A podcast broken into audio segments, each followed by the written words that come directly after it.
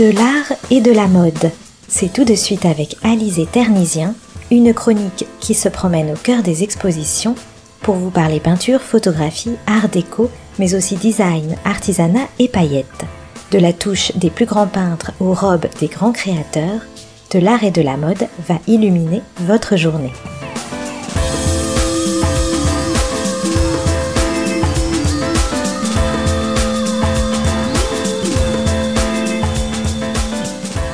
Bonjour chers auditeurs.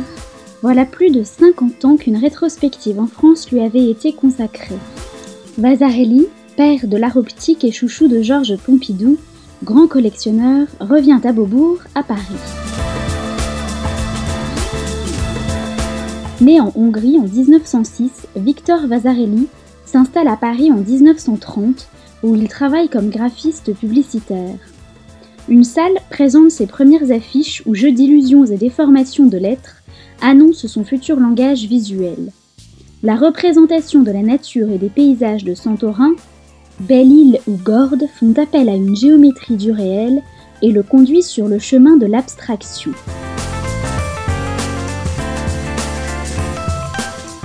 Vasarely rationalise alors sa peinture. Il définit une sorte d'alphabet plastique moderne, multipliable, démocratique et applicable à tous les domaines, de la vaisselle à l'architecture. Un partage des formes que l'on retrouve dans le titre de l'exposition.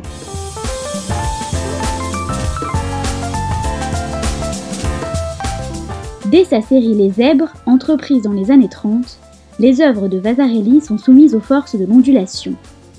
Lors de cette exposition, le Centre Pompidou nous dévoile toutes les grandes étapes de la vie de l'artiste, depuis sa formation dans les traces du Bauhaus jusqu'à ses dernières innovations autour de la quatrième dimension dans un parcours chronologique. Si David Bowie a choisi un tableau de Vasarely pour sa pochette de son célèbre album Space Oddity, ce n'est pas par hasard. Dans les années 60-70, marquées par l'expansion phénoménale de la publicité et des médias de masse, les créations de Vasarely, publicitaire et graphiste de formation, racontent son époque. L'une des spécificités des œuvres de l'artiste, c'est qu'elles se fondent sur une base mathématique.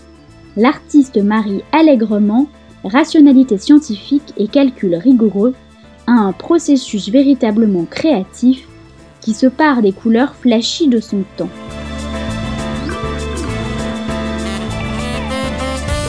À mi-parcours, la rétrospective Vasarely sort du cadre strict de la toile pour glisser vers l'exposition de produits dérivés. La plupart nous viennent de la fin des années 60 et du début des années 70, période où le pionnier de l'op art est au pic de sa notoriété et peut-être au sommet de son art.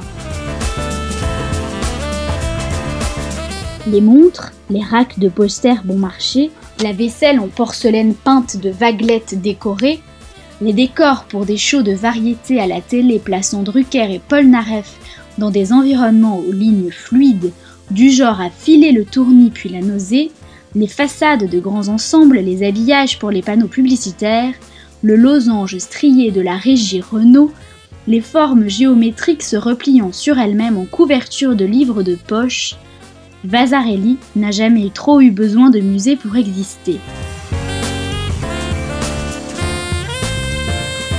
Les murs sombres de la dernière salle accueillent des tableaux grand format de la fin des 60s qui, par leur grille chromatique, exercent un magnétisme sur le visiteur plongé dans cet étrange cosmos des surfaces illusoirement concaves ou convexes hypnotisent. Cette exposition est un voyage nostalgique à la fois dans le temps et dans l'espace. Si vous aussi vous souhaitez vous plonger dans l'univers énigmatique, chromatique et hypnotique de l'artiste, rendez-vous au Centre Pompidou jusqu'au 6 mai 2019. Bonne écoute à tous sur Art District.